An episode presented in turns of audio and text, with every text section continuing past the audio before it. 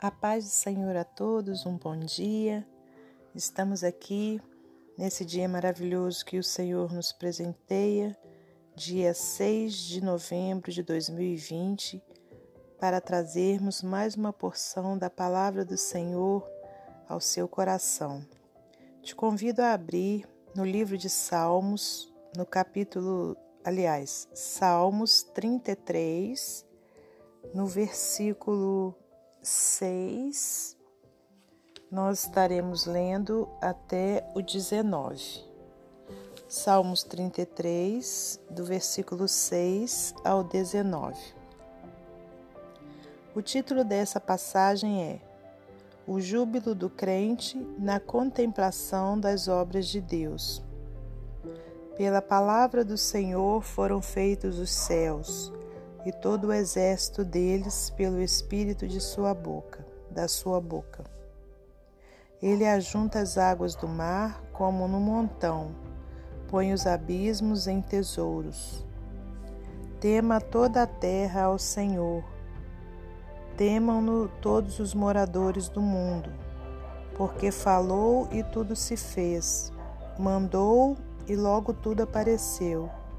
O Senhor desfaz o conselho das nações, quebranta os intentos dos povos. O conselho do Senhor permanece para sempre, os intentos do seu coração de geração em geração. Bem-aventurada é a nação cujo Deus é o Senhor, e o povo que ele escolheu para a sua herança. O Senhor olha desde os céus e está vendo a todos os filhos dos homens. Da sua morada contempla todos os moradores da terra. Ele é que forma o coração de todos eles, que contempla todas as suas obras. Não há rei que se salve com a grandeza de um exército, nem o homem valente se livra pela muita força. O cavalo é vão para a segurança não livra ninguém com a sua grande força. Eis que os olhos do Senhor estão sobre os que o temem, sobre os que esperam na sua misericórdia, para livrar a sua alma da morte e para os conservar vivos na fome. Eh, vou continuar lendo até o 22. A nossa alma espera no Senhor ele é o nosso auxílio e o nosso escudo, pois nele se alegra o nosso coração, porquanto temos confiado no seu santo nome. Seja a tua misericórdia, Senhor, sobre nós, como em ti esperamos.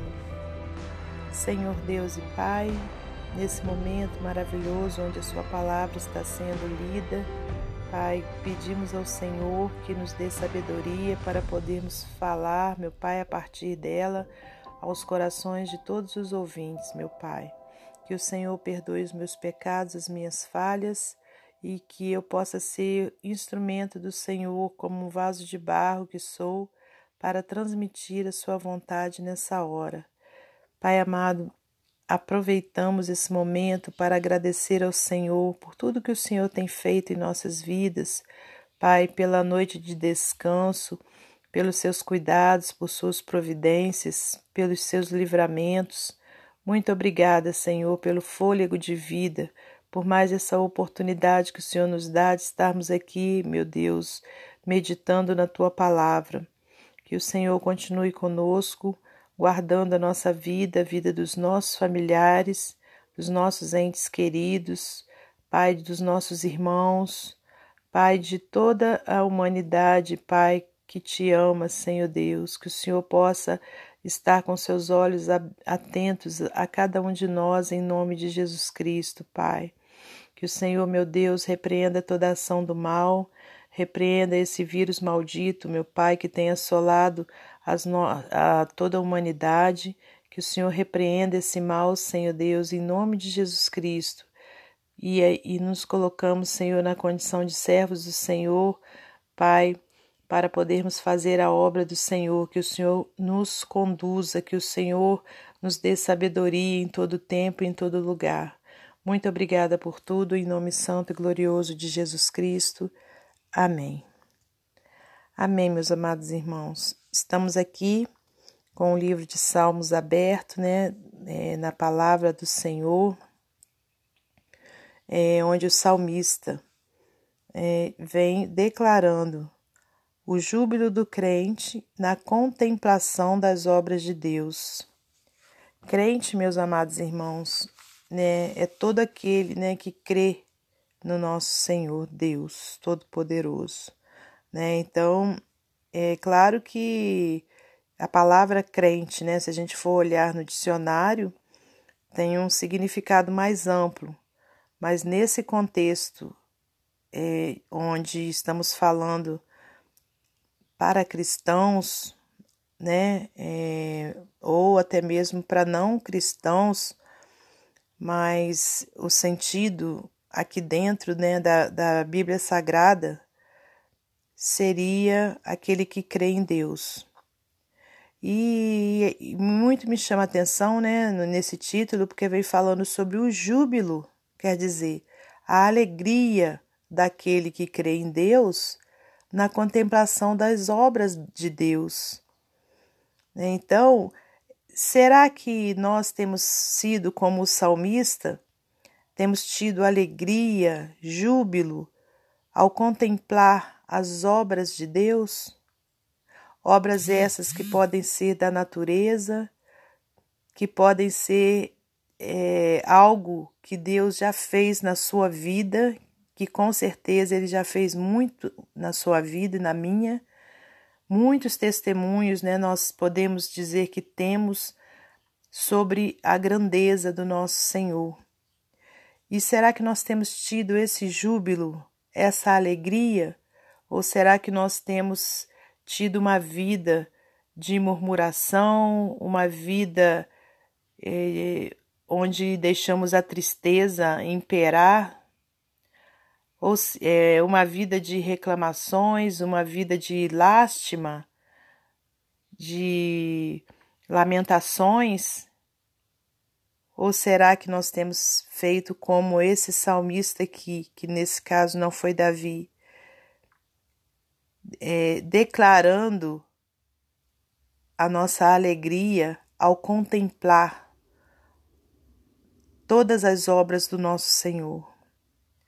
Então, meus amados irmãos, ao meditarmos aqui nesses poucos versículos, nós vemos que no versículo 6, pela palavra do Senhor foram feitos os céus e todo o exército deles pelo Espírito da sua boca.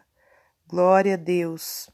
Bastou uma palavra, haja, haja luz, e houve luz, irmãos. Então, somente nesse versículo já dá para a gente contemplar a grandeza do nosso Deus, que no abrir de sua boca ouve tudo que aqui há todo esse planeta, todos os planetas, todo o universo. E aí o salmista continua, olha, é, declarando: Ele ajunta as águas do mar como num montão, põe os abismos em tesouros. Tema toda a terra ao Senhor, temam-no todos os moradores do mundo, porque falou e tudo se fez. Mandou e logo tudo apareceu. Glórias a Deus. O Senhor desfaz o conselho das nações, quebrando os intentos dos povos. O conselho do Senhor permanece para sempre. Os intentos do seu coração, de geração em geração. Bem-aventurada é a nação cujo Deus é o Senhor, e o povo que ele escolheu para a sua herança, quer dizer, feliz é a nação cujo Deus é o Senhor. Irmãos, muitas vezes a gente acha né, que quem está governando o nosso país, ou nossa cidade, ou nosso bairro, bairro não, né? É, pode ser também que pode ser o presidente do bairro, né? Ah, ele serve a Deus, então é, Nossa nação será bem-aventurada por conta disso.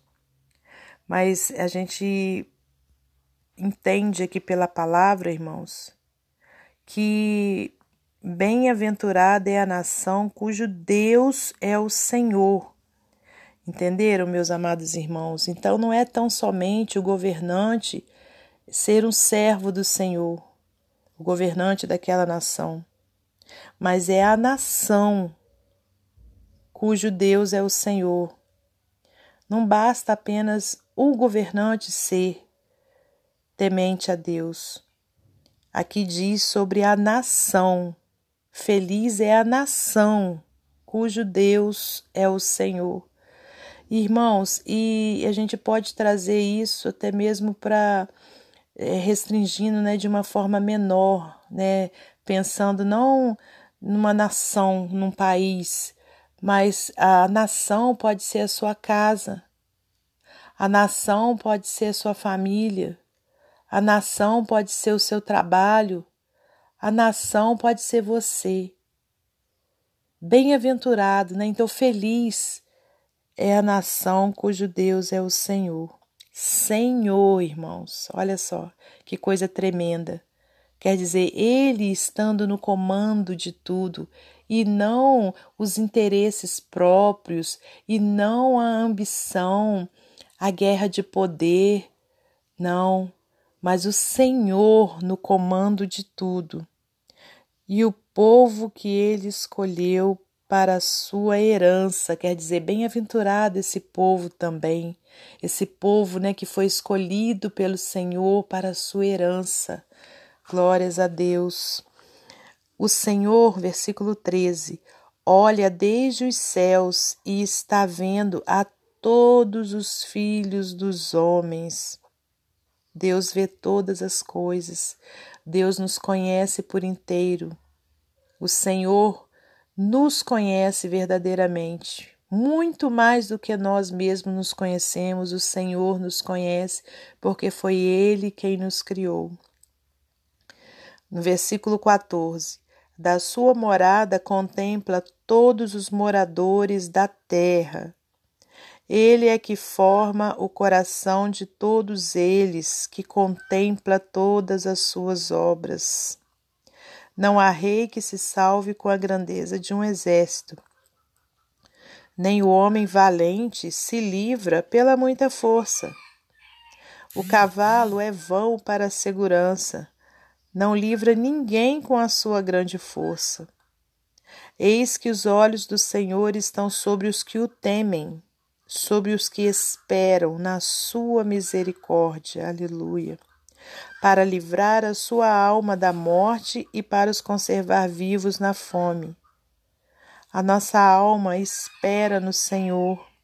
Ele é o nosso auxílio e o nosso escudo, pois nele se alegra o nosso coração porquanto temos confiado no seu santo nome.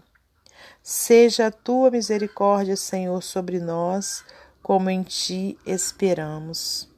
Amém, irmãos? Que nós possamos ser como esse salmista, sermos alegres, felizes na contemplação das obras de Deus. Amém?